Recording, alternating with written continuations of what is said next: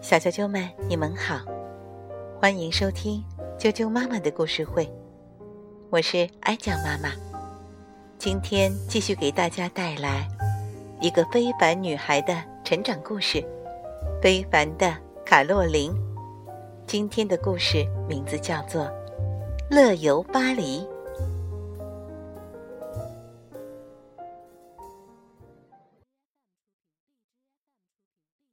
非凡的卡洛琳，乐游巴黎。什么？你没去过巴黎？这样的问题常常让卡洛琳和小伙伴们觉得有些不好意思。于是，大家决定今年夏天就去畅游法国的首都巴黎。亲爱的爸爸妈妈。我们已经到达巴黎了。宾馆的服务人员非常热情，只是当他们看见我的朋友时，脸上都露出了惊讶的表情。我们站在卧室的落地窗前，就可以看到巴黎的各种景色：长长的街道、古老的房屋、埃及方尖碑、巴黎圣母院。在远处，就是高耸的埃菲尔铁塔。我们今天就去参观它。紧紧拥抱你们，你们的卡洛琳。亲爱的爸爸妈妈，乘坐地铁好开心，但是对于我们来说，这算得上是一场冒险。一开始，小白和小黑在检票口遇到了麻烦。悠悠和波比上自动扶梯时又摔跤了。车厢里人太多，我们挤呀挤的，就走散了。我们本来准备去埃菲尔铁塔，却来到了蒙马特高地，真是太惊险了。不过，我们都很安全，也很开心。紧紧拥抱你们，你们的卡洛琳。巴黎小丘广场和圣心大教堂，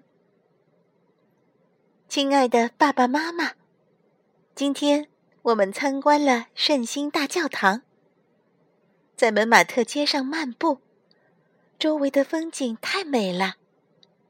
小丘广场上游人很多，还有很多画家在画画。我们也想画几幅，给巴黎之旅留个纪念。可是，一幅也没画成，因为有只小狗老是捣乱。小白只会用蓝色，悠悠把颜料涂到了一位先生耳朵上。幸好，大家心情都很好，没和我们计较。献给你们一个吻，你们的卡洛琳。巴黎杜乐丽花园。和小凯旋门，亲爱的爸爸妈妈，今天下午，公交车把我们带到了协和广场。我们去了杜乐丽花园，先看了一场木偶剧表演，接着享受旋转木马、荡秋千，然后开始在大树和雕像后面玩捉迷藏。出来后，我们买了饼干和棉花糖吃。但我的小伙伴们好像还没尽兴，他们干脆跳进喷泉池里戏耍起来。这本来是不允许的，可那个保安只是和蔼的看着这样一群小动物，什么也没说。拥抱你们，你们的卡洛琳。巴黎，六月三日。亲爱的爸爸妈妈，昨天我们去了卢浮宫，那里面挂满了世界名画，最著名的要数《蒙娜丽莎》了。来自世界各地的人们都来欣赏这幅画。可惜我的个子不够高，没办法挤到跟前去看。我的朋友们好像都对看画没什么兴趣。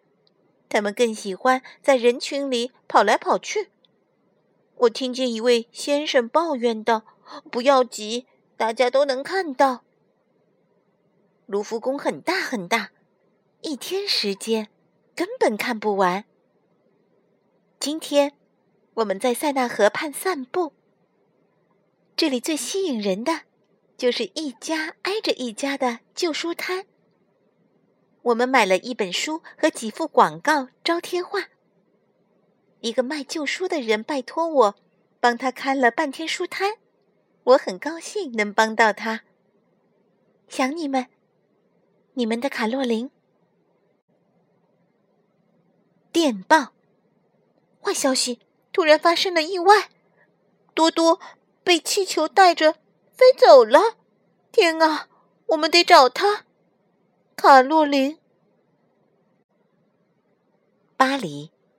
乔治·蓬皮杜国家艺术文化中心，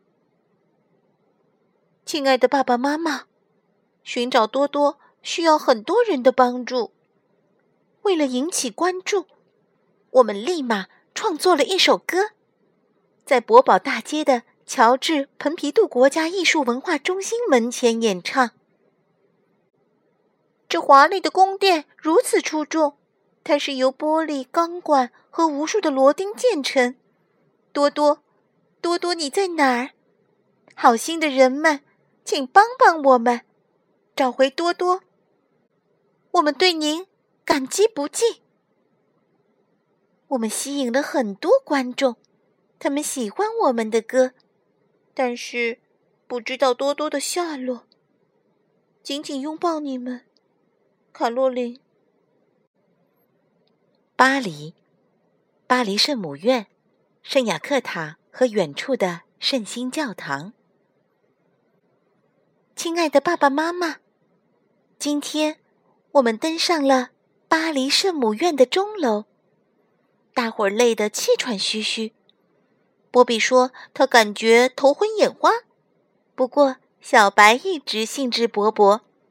看到那些表情怪异的石头雕像。